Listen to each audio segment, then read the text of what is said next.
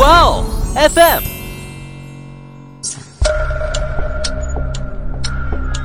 事件众说纷纭，案情扑朔迷离。思彤邀你一起走入案件现场，在娓娓道来中，用身临其境之感还原案件真相。死者他的那个脖子呀，基本上都是被砍断了。就离谱呀！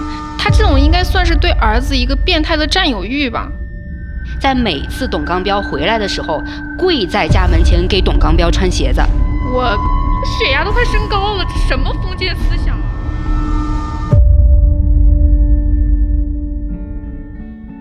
大家好，欢迎收听《爱因斯坦》，我是想说点不一样案件的思彤，我是想听点不一样案件的某某。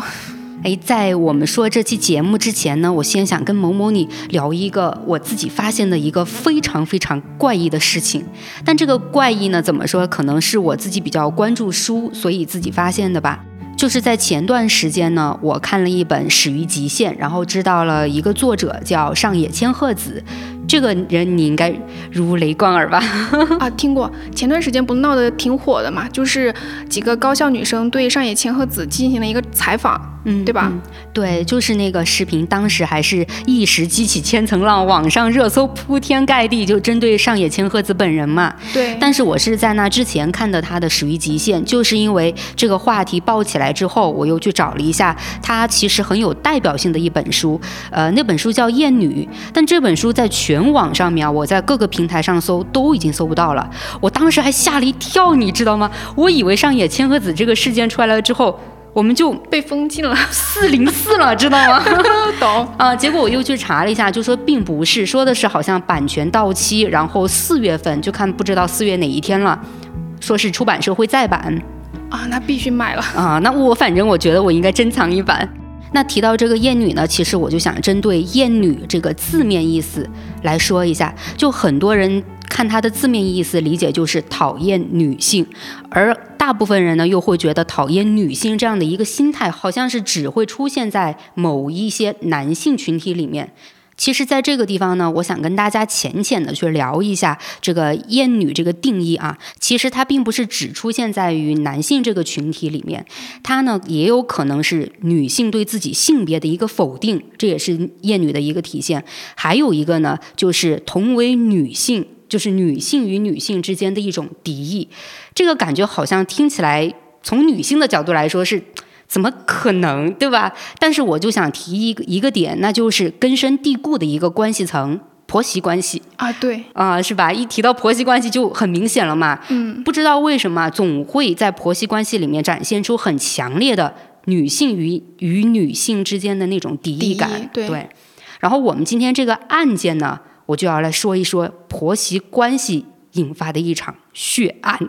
其实说到婆媳关系哈，虽然我自己是没有经历过的，但我看到过很多新闻以及一些家庭伦理电视剧，就特别是国产剧里面啊，对对，极致的婆媳关系其实是很常见的，特别是大部分都会用极致的婆媳关系来推动剧情。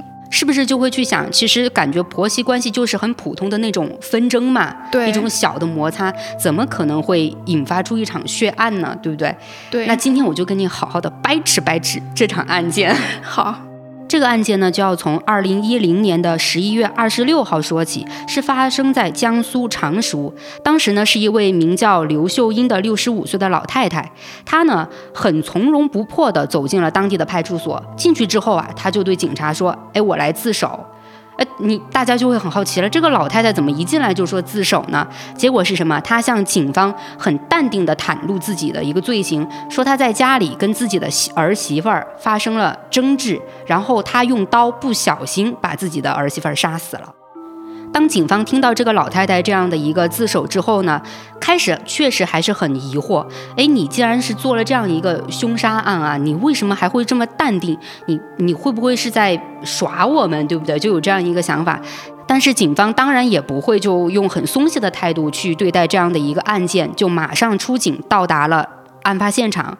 结果呀，到了案发现场之后，把那个门一推开，哇，天哪，那个场景那真的是太吓人了！就看见有有一名女性啊，就倒在了血泊当中，而且那名女性的头的边上还放着一把长约十五厘米的刀。而且不仅仅是这样一个很让人就是视觉冲击力。爆满的这样的一个画面，它的空气里面啊，就整个房间的空气里面还弥漫着一股浓浓的汽油味儿。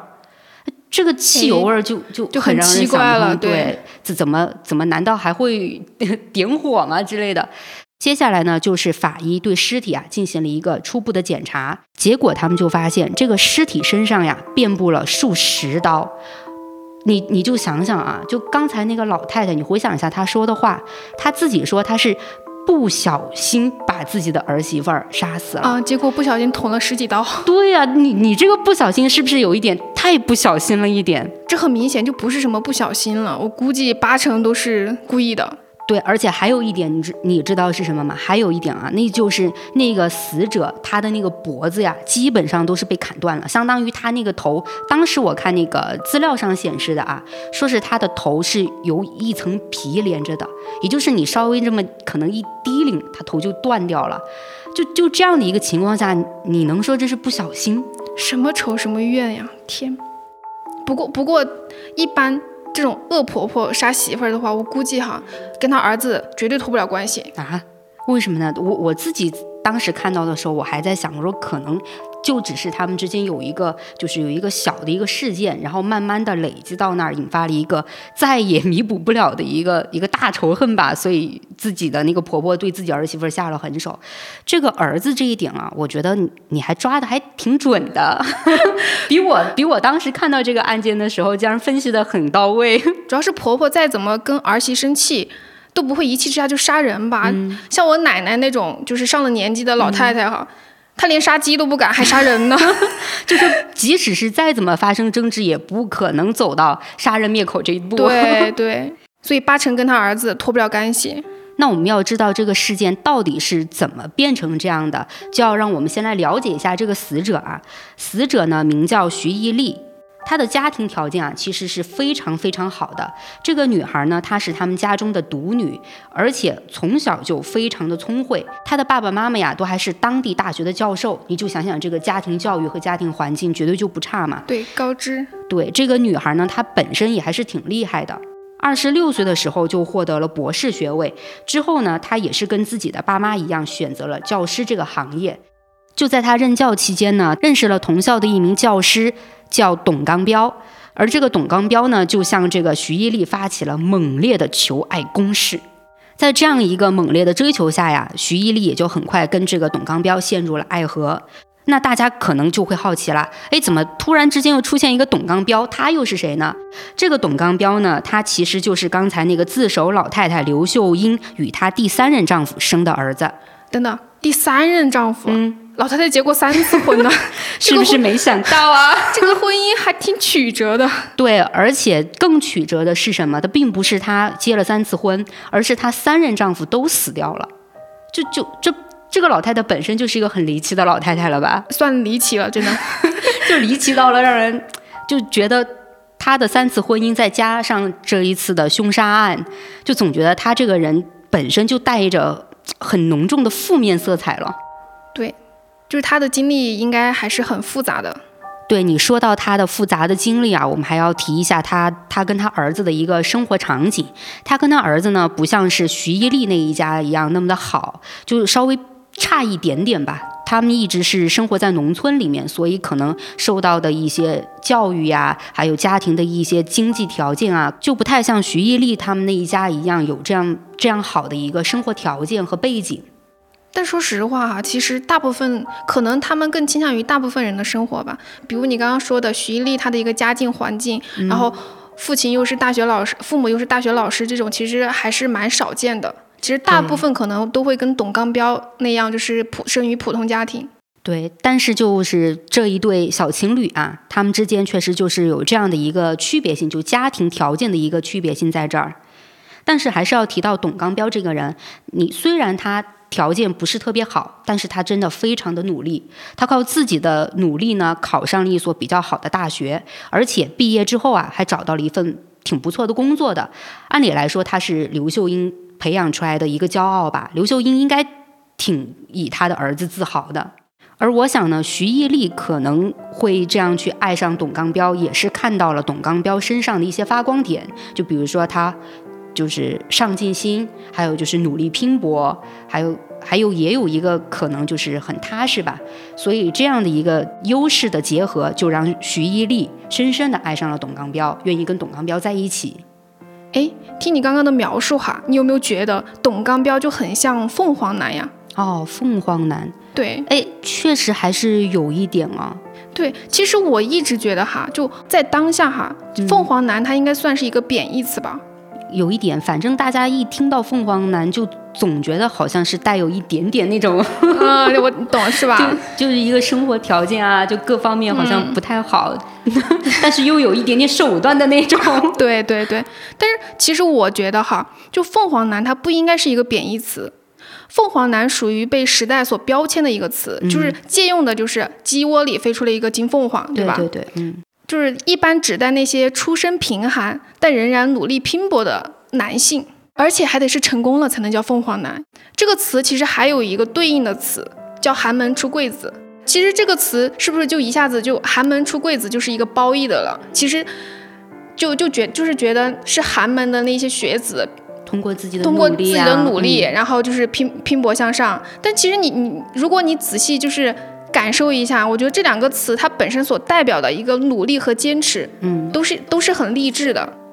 对，就总觉得他们还是一个发散着光芒的一个词语。对，但是我想说啊，你把凤凰男虽然就是把他的一个就现在戴着有色眼镜的一个标签替他撕掉了，但我想说，董刚彪这个人，他其实并不是你看到的这么简单，他才不是什么凤凰男呢，你后面你就知道了。好吧，那刚才前面嘛，不就提到这个董刚彪就对徐艺丽发起了很猛烈的爱情攻势，然后双双陷入爱河了嘛？但在这个恋爱过程当中呢，徐艺丽的父母还是极力反对的，就是他们可能从他们的角度来讲。毕竟还是有身份上总觉得有一个悬殊感吧，所以当时是极尽全力的去阻止徐艺丽的这个爱情。可是就不知道为什么，就徐艺丽铁了心，我就要跟董刚彪在一块儿。所以父母你也知道，宠爱自己的独生女嘛，啊，也就也就认可了对，然后这对小情侣呢，就步入了婚礼的殿堂。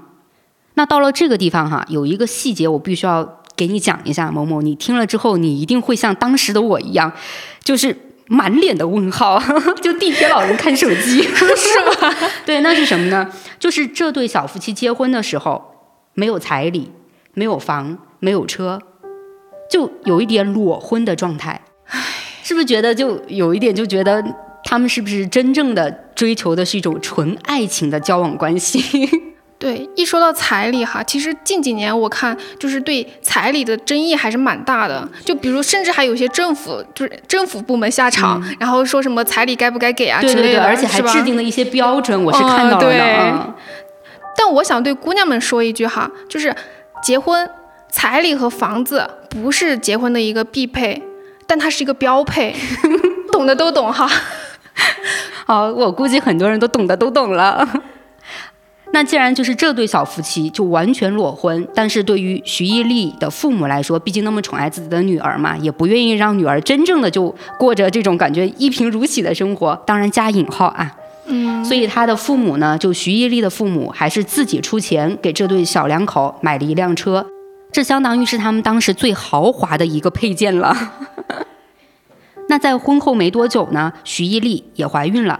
这个特殊的时间段，其实大家都知道是需要人来照顾的嘛。但是徐艺丽的丈夫还有徐艺丽的父母，因为工作的原因，确实都不能就是全权抽出身来照顾徐一丽。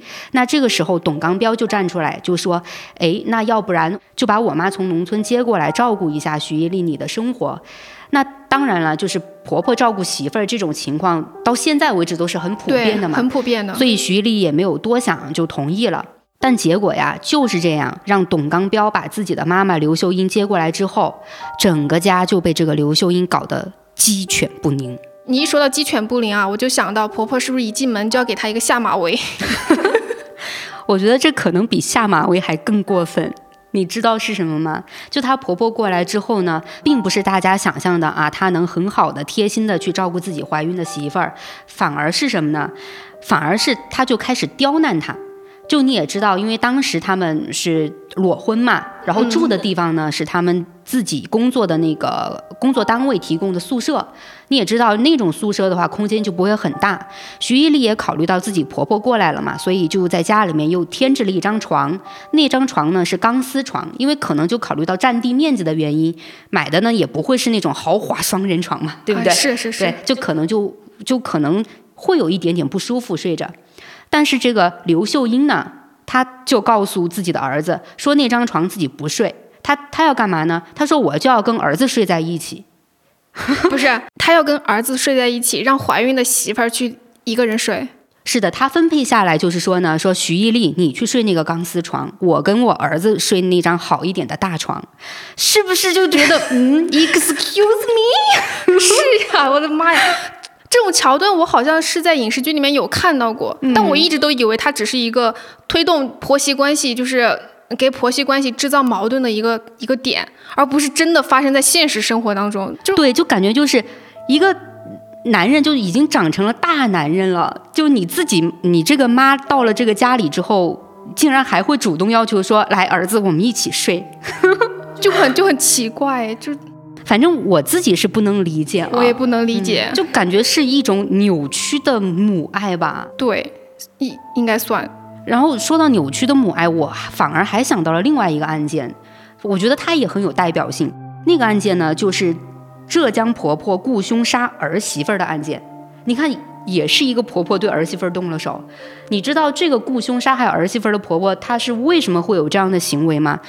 他当时告诉警方啊，他说是因为觉得自己的儿子跟自己的儿媳妇儿结婚生活在一起了之后，他儿子对自己的爱越来越少了，他感觉儿媳妇儿抢走了自己的儿子，他嫉妒儿媳妇儿拥有了儿子的爱，所以他忍无可忍，花了十五万在外面找了一个人把自己的儿媳妇儿给嘎了，就离谱呀！他这种应该算是对儿子一个变态的占有欲吧？真的是变态扭曲了。就是那种母爱，我觉得你可以有，但是人总会长大，你自己也要走走入你自己的一个生活圈里。每个人都是独立的，你不能再把它紧紧的攥在你的手中了。儿子长大了，他总会有自己的生活。身为母亲，其实你是不可能完全，你你不可能一直去掌控他的生活。没错呀，但是呢，我们还是回到董刚彪这边啊。就董刚彪这个人，他也是作为这个婆婆的儿子嘛。嗯，还跟刚才我跟你讲到的那个雇凶杀儿媳妇儿里面的那个儿子呀，还是有完全不一样的地方。就是雇凶杀儿媳妇儿的那个案子里的儿子呢，他起码还会一碗水端平，他照顾自己的妈，他也会说服或者是帮助自己的老婆去说服自己的妈妈，就他还是会两方都会照顾着的，那还挺好，对吧？但是这个董刚彪他这个人是怎么样呢？他是。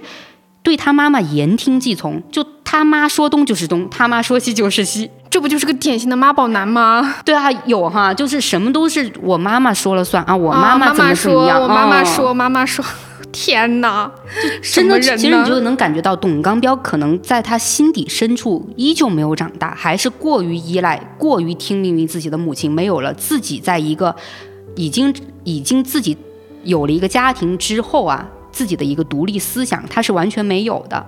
对他还是依附着他妈的。但在这种窒息关系里面，他的那个儿媳妇儿，我也真觉得是，哎，怎么说呢？总觉得有点可怜且可悲吧。就我为什么这么说可怜又可悲呢？就刚才提到的那个钢丝床事件嘛，就徐艺丽还怀着孕，然后他刘秀英提出要让徐艺丽去睡那个钢丝床。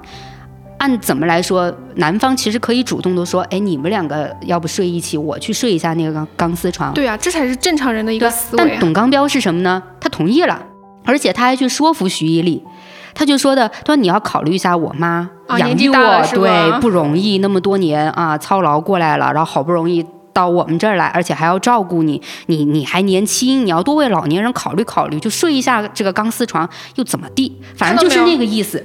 就很，其实这个就是自私呀。他不说他自己去睡，他让他媳妇儿去睡，而且还怀着孕的媳妇儿，无语。就是刚才我提到的，为什么我觉得这个徐一丽又可怜又可悲？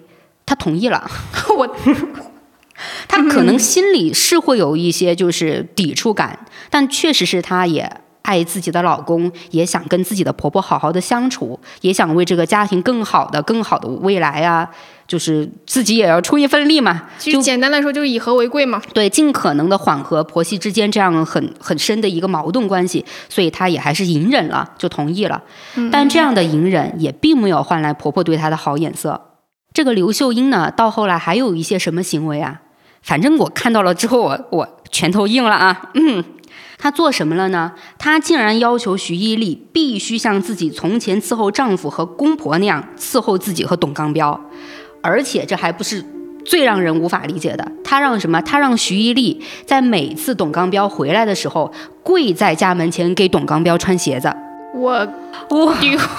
丢，我血压都快升高了，这什么封建思想啊！我真的就觉得那一瞬间，我好像穿越了。对啊，回到了古代，是不是男尊女卑？啊，我头好痛啊！然后女人还只配给男人提鞋，我的天哪！现在我我现在都二十一世纪了，我的妈！我在想哈、就刘秀英会有这样的一个观念，有没有可能还是跟他自己一个学历嘛、学历层有关，还有他自己曾经经历过的事情有一定的关系？就有一些东西根深蒂固在他他的观念里了。他无法转变自己对女性这样的一个身份的一个改变，他可能就觉得女性的存在就应该是做服务、伺候某一个人，男人的，只对，只能附庸在男人身上。哎，真的好想把他打醒。但是就像你刚才提到的，咱们现在现在都已经二十一世纪了，对啊男女平等啊，就不知道为什么在那个时候，董刚彪他没有站出来，而他的这个儿媳妇儿，也就是这个徐一丽，她自己也没有这样的意识。你想想，都是高知学历的一个家庭，竟然还会去忍受这样的一个不公平的要求。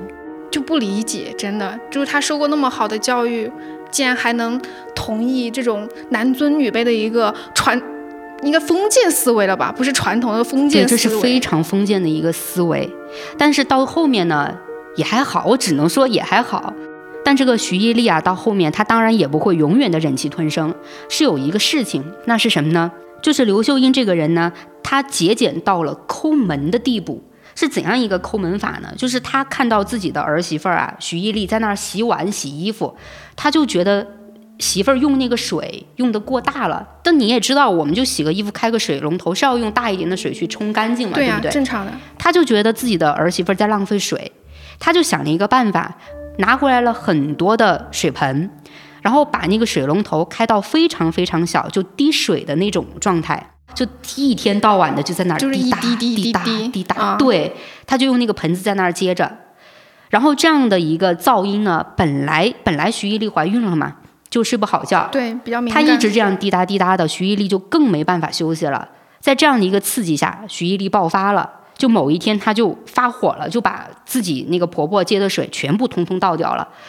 其实感觉也还好，就是发泄了一下情绪。但是就是这样一个发泄情绪啊，就让徐一丽和刘秀英的关系更加的僵持了。而且我觉得，可能那个刘秀英在当时啊，还在心中给徐一丽狠狠的记了一笔。我之前也看也看到过一个一部影视剧里面一个类似的桥段哈，嗯就是婆婆也是看不惯媳妇儿用洗衣机洗衣服，啊，就在我们看来不是很正常的吗？洗衣机不用干啥，但是她就她非得以就是浪费水为借口让她手洗。那那我现在科技时代了，我用点洗衣机怎么了？就是后后面我看下来，我是感觉其实婆婆她并不是说洗衣机不能用，或者说是浪费水，她其实就是想给媳妇儿立威，就是我让你洗，我我让你用手洗，你就得用手洗。就相当于是你要听命于我，对我觉得你这样不对，你就是不对。对，而且你作为媳妇儿，你不能那么省事儿，就是感觉好像他当年就是洗衣服洗过来的，哦然后哦，你你当了儿媳，你当了我的儿媳妇儿，然后你还可以省省事儿，就就就是以前我都这么做，你为什么不能这么对做？对，哇，这样真的，我觉得以前某一些封建思想残留下的，就是那种家庭关系啊，我我就很窒息啊。其实你现在想想，是不是很窒息？嗯，就假设假设你以后你的婆婆就这样子的话，简天哪，简直不可能。那可能确实是没有安宁的日子了。那我们再说回徐艺丽这边啊，她在这个家里面受到了这么多的委屈，那当然不可能就一直憋在心里，她也会向自己的爸爸妈妈去诉说自己受到的这些非人的待遇。我只能这么说，非人的待遇。但是就特别奇怪啊，我感觉好像这种书香家庭啊，是不是过于的在乎婚姻这层关系了？因为她的父母啊，当得知徐艺丽被婆婆这样对待的时候。他们的一个出发点反而是觉得，哎呀，女儿都嫁人了啊，怀孕还怀孕了，还怀孕了。那婆媳好像这种关系也是一直存在的，可能是自己女儿才遇到，不知道怎么去化解，所以还是需要女儿自己慢慢的跟婆婆磨合。我感觉她父母是这样的一个状态。其实这这个应该算是典型的，就是上一辈的传统婚婚姻观，就。就是在我所知的上一辈的一些婚恋关系里面，哈，就哪怕是女方被家暴了，大家都是来劝和的，因为就他就很多人，特别是长辈，就会觉得离婚是一件很丢脸的事情，就是会被别人笑话，所以他们永远都是劝和不劝分。而且还有一点，很多人啊，就哪怕是婆媳关系不太好，或者是夫妻之间关系特别僵。遇到这种情况，他们都会说：“哎呀，你考虑一下孩子，你为孩子想想。”对对对，对，所以所以徐丽的父母他持有这种观念哈，其实也是不对的。就谁家的孩子不是孩子，对吧？对，但是我只能说呢，徐艺丽的父母作为老师呀，还是对刘秀英能对自己的女儿展现出善良啊，抱有期待。确实，他们可能以为经过调解过后，刘秀英和董刚彪都会对自己的女儿好一些嘛。他可能就会觉得会有一定的改善嘛，所以呢，徐艺丽的父母呢，他们自己还是从旁采取过一些方法，就他们不是考虑到现在小两口住的那个宿舍明明那么挤，然后刘秀英你又搬进去了，就更小了嘛空间，对，所以徐艺丽的父母呢就主动掏钱买了一套房子，然后说到这个房子，我又看到了里面非常让人想不通的点，就是这套房子买来了之后。按理来说啊，正常逻辑，女方父母全权出钱买了一套房子，那这个房产证上面再差，是不是也都应该写上自己女儿的名字吧？对呀。但是在这个董刚彪他们这个小夫妻生活当中呢，这套房子只写了董刚彪的名字。哎，不是，就哪怕写上两口 小两口的名字，我都能理解哈，毕竟结了婚了嘛。光写男方的名字是什么意思呢？他这白送吗？这是对啊，就你就能感觉到徐艺丽他们这一家人啊，有特别把自己的身份放得很低，就一直在连连退步，又买车又买房，全是白送。就离谱啊，是吧？真的就是离了个大谱。就但是按正常人的逻辑来说，那刘秀英，你亲家都做到如此地步了，你是不是就应该对你的儿媳妇态度稍微缓和一点？对呀，那应该应该把她捧在手心里，怕她化了呀。因为是谁都应该感动了吧？我亲家又给我我这边买车又买房，而且房产证上都只有我儿子的名字，那怎么都应该把你打动了。但事实上，这个刘秀英啊，还更加得寸进尺。我的天哪！就说到这套房子吧，就是徐艺丽她父母买这套房子的初衷是什么呢？是看到呢小两口跟这个老太太都挤在宿舍楼里面太挤了，他们就想着那新婚夫妻你们就搬到那套大房子里，那边那个宿舍呢就留给刘秀英来住，就很合理对吧？对。结果刘秀英不干，她她就她就闹，她就说她也要搬到大房子里去住，就要跟儿子住在一块儿。但这个董刚彪你也知道，他他绝对不会，妈宝男嘛，肯定同意了，不会有任何反对意见，就让自己的妈妈也就搬进来一起住了。那住进新房后的刘秀英呢，就更加的嚣张，她就各种刁难徐艺丽，就看着徐艺丽这个地方打扫不好，那个地方擦不干净，做的饭又难吃，而且有时候啊，她甚至还在董刚彪不在家的时候，把徐艺丽锁在门外，不让徐艺丽进屋。就是离了个大谱，真的是，徐一丽家买的房子还不让他进。对呀，而且我当时看到这的时候，我都怀疑这不是新闻，这是哪个编剧想出来的狗 狗血的剧情。结果事实上真的就是一个真实事件，而且更让人觉得狗血的是什么？是刘秀英啊，竟然还把自己跟第二任丈夫生的儿子那一家。都叫到了徐一丽他们家来住，住在哪儿呢？住在徐一丽他们家的车库里面。我的妈呀！这婆婆住还不够，还要前任老公的儿子也住进来。对啊，就感觉就是我要把跟我有关系的所有人都塞到你徐一丽家里来。看到没？这就是张靓颖说过的：退一步，没有海阔天空，只有蹬鼻子上脸。这是赤裸裸的太蹬鼻子上脸了。那时间呢，就到了二零零八年初了，徐一丽生了小宝宝。大家应该都会去想，哎，徐一丽孩子都生下来了，那刘秀英你作妖应该做够了吧？你怎么都应该照顾好你的孙儿了吧？结果这个刘秀英干嘛？就原本刘秀英被董刚彪接过来，就说的是，哎，你帮我照顾一下徐一丽。结果反而孩子都给你生下来了。刘秀英说，哎呀，我身体不好，我没有办法照顾小孩儿。哎呦我的妈！哦哟天哪，他真的就完全甩手，什么都不做。那徐一丽也没有办法呀。确实那个时候生了孩子，自己也身体不太好嘛，也还是要人照顾，所以她就带着孩子回到了自己爸爸妈妈住的那个家里面。呀，那这样子，那老太婆不是更嚣张了？谁知道她的？反正我只能说，徐一丽在回家的那段时间呢，确实可能各方面都调整的挺好的。因为你想嘛，离开了刘秀英，在自己爸爸妈妈那儿就是就是小公主啊，怎么都捧在手心里嘛。对对，还是自己自家爸妈好。就是。哎呀，但是毕竟身体也好了，也还是要再次回到那个刘秀英在的那个屋里面嘛。唉，女人呢，都都为她捏把汗，她就又回去了呀。回去了之后，这个恶婆婆那真的是更加的用非常恶毒的手段来折磨自己的儿媳妇儿了。她又干啥了呀？徐一丽不是老师嘛，她平时呢也会备课，有很多的教案资料。结果这个刘秀英啊，她会故意把这些资料。通通当成垃圾，给徐毅力扔掉，一一一点东西都不留，全部给他扔了。而且有时候还在徐毅力备课的时候，把客厅的电视机声音调到最大，就一直吵，一直吵，就是让你徐毅力没有办法静下心来。所以这个恶婆婆还是想方设法的折磨自己的儿媳妇吗？没错。但这个时候的徐艺丽呢，也就不像从前那样了，她也会把自己的一些不满表现出来，她会跟自己的婆婆发生一些争执。但每当这个时候，刘秀英就特别的撒泼，就感觉自己是个弱者一样，在儿子面前就表露出所有的就是受到了委屈。然后董刚彪呢，也基本上都是站在刘秀英这一边，在面对自己的老婆和自己的妈妈发生很强烈的一个争争执的时候呢。董刚彪基本上都是和稀泥的状态，而且越到后面啊，我是看了很多就是这跟这个案件的新闻，发现呢，越到后面这个董刚彪其实甚至还对徐艺丽动过手，家暴呀！这个妈宝男还还有资格家暴？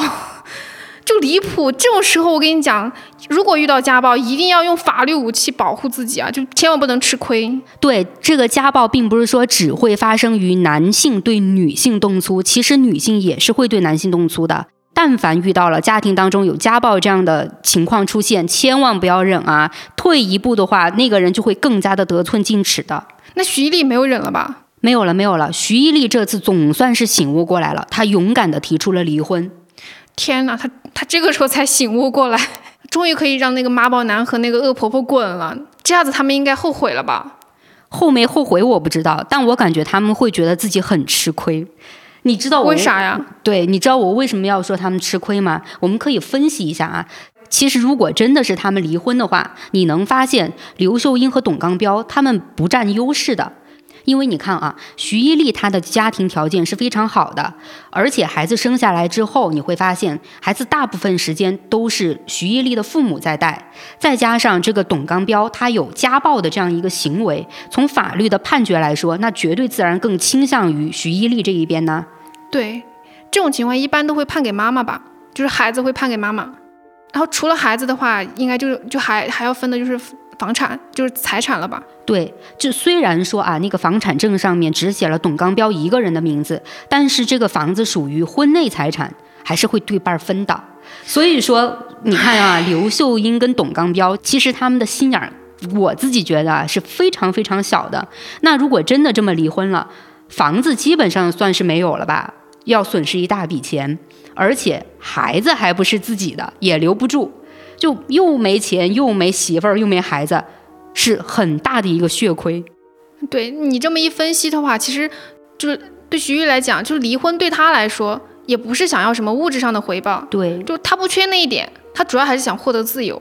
对，就是重回自己，让自己活得更自由，不那么受到这么大的委屈。但离婚对于那个老太婆和那个董刚彪来说，那就是什么都没有了。对对，我自己反而觉得啊，很可能刘秀英对徐艺丽下这样大的一个狠手，就把她杀掉了。会不会有这样一个原因，就是因为她提出了离婚，成为了一个导火索嘛？其实呢，在徐艺丽提出离婚之后啊，她就从那个家里面搬出来了。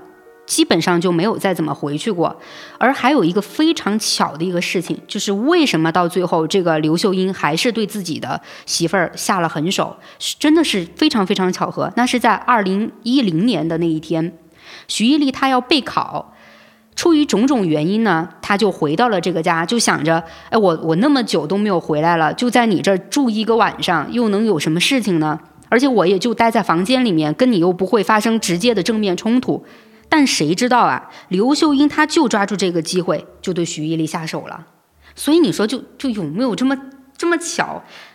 而他动手的那天呢，刚好董刚彪也不在，就出差了。这更巧了，你前面你前面还能说是巧合，你这个董刚彪刚好又不在。当时呢，徐一丽是在房间里看书，这个刘秀英啊，就又故技重施，就又把电视声音调得非常非常大，就叮叮咚咚的。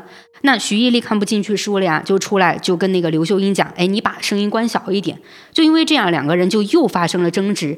在这个争执过程当中呢，徐艺丽接到了自己朋友打来的电话，就约他出去吃饭。徐一丽当时心里就觉得，哎，既然在家里面啊，我跟这个老太太相处不好，那我躲到外面去不就行了吗？就不在你这个家里，所以他就准备呢出门儿。这个时候，刘秀英就不干了，就上前就把徐一丽狠狠地抓住，就不让他出门儿。当他控制住了徐一丽之后呢，就快速跑到厨房，拿来了一盆自己早就准备好的汽油，朝自己的儿媳妇儿脸上扑去。汽油。对，就是他是想烧死他媳妇儿吗？就莫名其妙的，也不知道为什么，他就拿出了这个汽油了。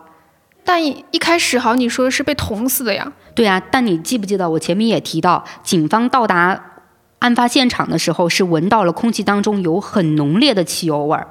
对，但致死的伤好像是捅死的，所以我捅了十几刀。对，所以但是在这个地方，我自己分析的啊，我说可能是这个婆婆做的两手准备。就是如果我没有办法砍死你，那我给你泼了汽油，我用用打火机一点你就燃了呗，我也能烧死你。所以你就可想而知，他是做了很充足的准备。这个老太太还会做两手准备，心思还挺重的，是吧？但是就是因为她用那个汽油泼到了自己儿媳妇的脸上之后，就导致她视线模糊嘛。因为她当时戴着戴了隐形眼镜的，因为视线模糊，脚下又一滑，就摔倒在了地上。就因为这样一个状况。刘秀英可能就觉得用刀砍自己的儿媳妇儿更顺手一点啊，就捅了。对对，所以就用还是最后杀掉自己的媳妇儿用的是刀。唉，这老太太真的很心很狠呢，非常狠。你看她下手的那个数十刀，而且到最后是什么？连自己媳妇儿的那个头都差一点点砍掉了。但这些啊，还不是更可怕的。我觉得更可怕的是她做完案之后的行为。她是干什么呢？他是把徐一丽杀死之后，还不慌不忙地清洗了一番，把自己身上的血迹，我想啊，就洗得干干净净的，而且换了一身干净衣服，再骑着电瓶车出去转悠了一圈，吃了饭，这才慢悠悠地到警察局自的首。你看看他这一系列，他这个心理素质应该是相当的好呀，就杀了人后还有心思去转一圈，还能吃得下饭。我我甚至觉得他这种行为有一种，哎呀，我好解气啊。就这样的一个心理状态在里面，这是解气，这是变态。我好不容易完成了一个我心里放不下的事情，就就是这样的一个状态。总觉得这个老太太的脑脑子有点，都不能用变态来形容了。反正我自己还是觉得她她存在一种心理扭曲在里面。那最后这个案件审判的时候呢，刘秀英啊，她只承认自己杀人，但是她坚决否定自己是策划杀人。你我就觉得这个很离谱啊！你想刚才我们提到的，又准备汽油，还有刀，这些都是准备的很充足的。他竟然还说自己不是策划杀人，他只是咬死说是因为自己跟儿媳妇儿家庭矛盾下导致的自己激情杀人。就因为他这样的一个辩词，最终呢，他被判了死缓，就离谱吧？怎么怎么看这个案件都是有策划的杀人嘛？刘刘刘秀英是个老太太吧，还是个乡下老太太？她应该她不会开车吧？不开车，她哪里来的汽油呢？而且还专门在家里面准备，这明显就是有策划的。哎，你提到这一点，其实也就是警方他们去调查的地方。就你刚才提到的，你既然说你不是策划杀人，你汽油怎么来的，对不对？对所以警察他们就去做了调查，结果发现是在这个刘秀英在计划杀自己儿媳妇之前呢，她去过加油站，他当时提了一个桶去加油站呢买汽油。但是你又没有开车来，我加油站为什么要卖汽油给你？所以就没有卖给他。结果呢，他是另外花钱找了一个人替他买的汽油。你看，这明显就是策划的吧？还有他的辩词，什么激情杀人？那一般的激情杀人。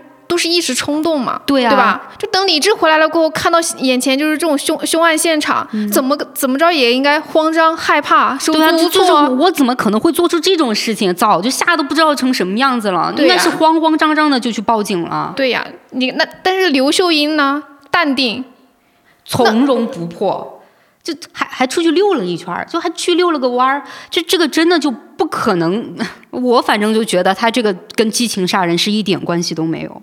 而且而且，其实还有一点，想想都觉得细思极恐。什么呀？就是一个乡下老太太，她真的有胆子策划杀人吗？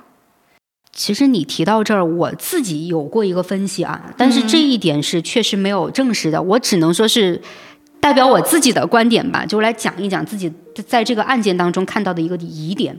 我总觉得董刚彪。有参与，对，在这个案件里面，跟他他这个他妈妈呀合谋都有可能。我为什么会这么想啊？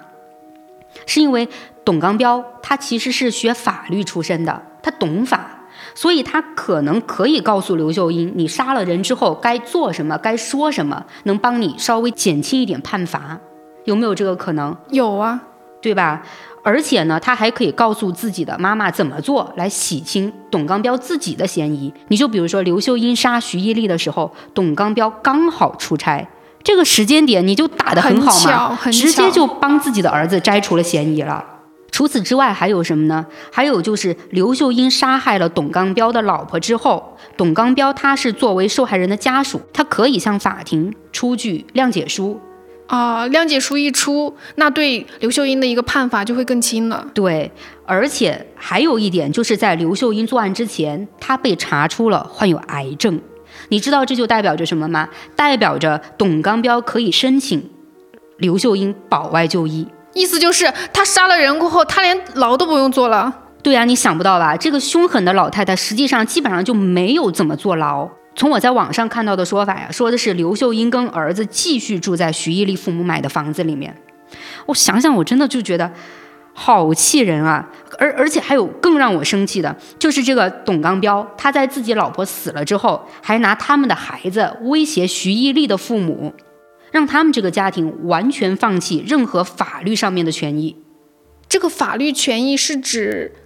除了孩子以外，就是财产嘛，就是当时他离婚的话，应该能分一半的财产，就比如房子的一半。也不是说是离婚的财产了，因为你想，那个女方已经死掉了嘛，但她死了之后也会有自己的一笔财产，就可能是这个家庭里面的某一笔财产，其实是可以给到就徐艺丽的父母的。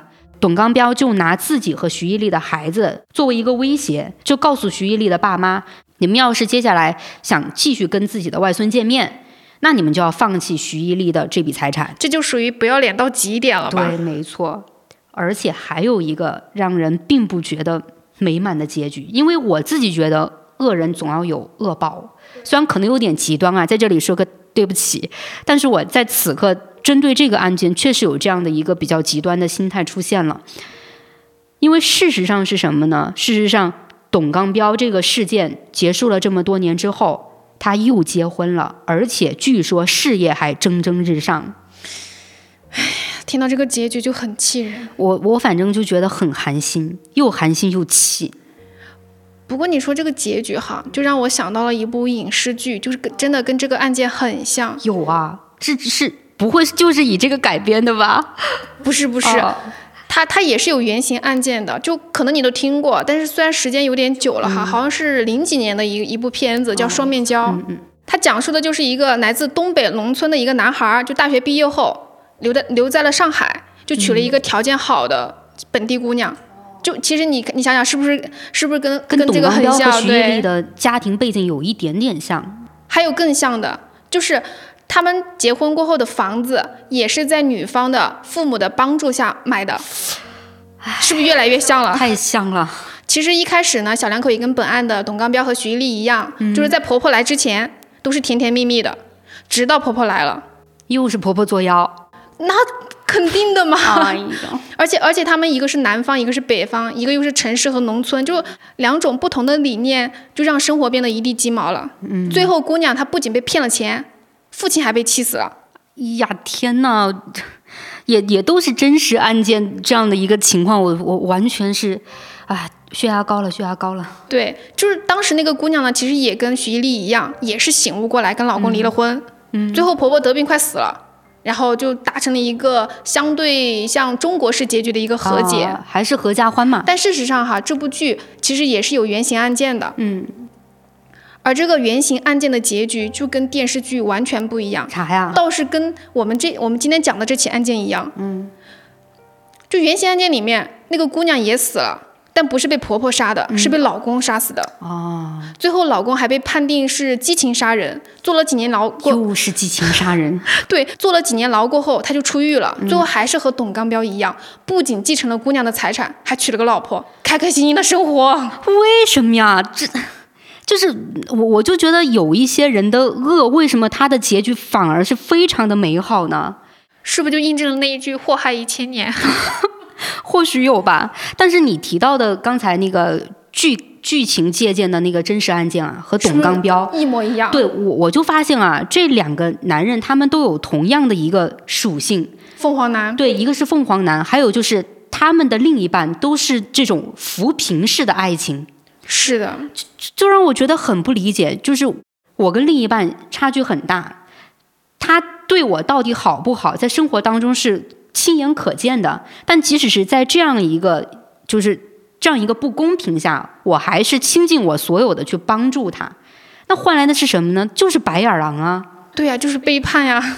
哦，我简直简直是不可理解。所以其实很多时候哈，就是家长为什么就是不希望自己的女儿啊什么，就是或者是不希望自己的儿子找一个就是比自己家世相对低一点的。嗯，其实说白了，也就是所谓的门当户对。对，其实现在大家很多还是在提家庭条件啊、家庭背景啊，还有我们的经济实力啊，都差不多对等。这样的话，感觉好像在交交流交往当中没有什么悬殊感。对，其实所以徐一丽当徐一丽的父母当时为什么反对他和董刚彪在一起？其实我相信哈、他应该也是基于这方面的考虑，就是家境两两个人的一个经历不同，家世不同，然后就是环生活环境不同，所以而且还才反对的。而且还有这样一个考量吧，就毕竟我的女儿条件也不差，她起码能有更好的一个选择。但是最终呢，父母毕竟还是站在了自己女儿的身边，就还是觉得你选择了什么，那就是什么吧。对，所以门当户对其实是也是有一定道理的。但是在当下，很多人所表现出来的一个态度啊，就对门当户对是很不屑的，就是因为很多人都觉得婚姻是应该建立在爱情的基础之上，对吧？反而反而会认为门当户对是一种封建陋习，但不是的，因为门当户对不能用简单的家境来概括。没错，就像我想到了那个蔡康永，他曾经说过的一句话，他说：“我印象中的门当户对，包括了自身教育阶段、文化背景等，家境不同、社交圈不同，婚后彼此交换的话题也就会越来越少，最后导致夫妻越走越远。”其实你也能看到，组建一个家庭，或者是我跟你有了一个好感，更进一步的一个结合，可能是出于爱情。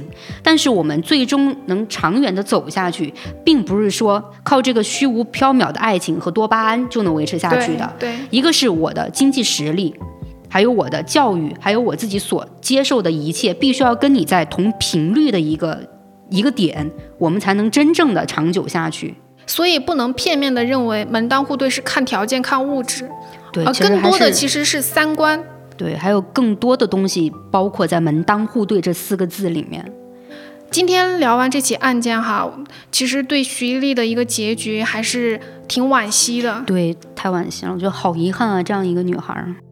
说实话，在我我相信，在普通人的眼里，哈，徐一丽应该是一个很优秀的女孩子，没错。就是二十六岁的一个博士生，父母又是一个高知家庭，如此优秀的女孩，最后落到这个结局，其实也是血淋淋的教训，嗯，就是要告诉所有的女孩，不管是爱情还是婚姻，一定要把自己放在第一位，只有自己才知道自己是最想要什么的，然后你才能得到什么。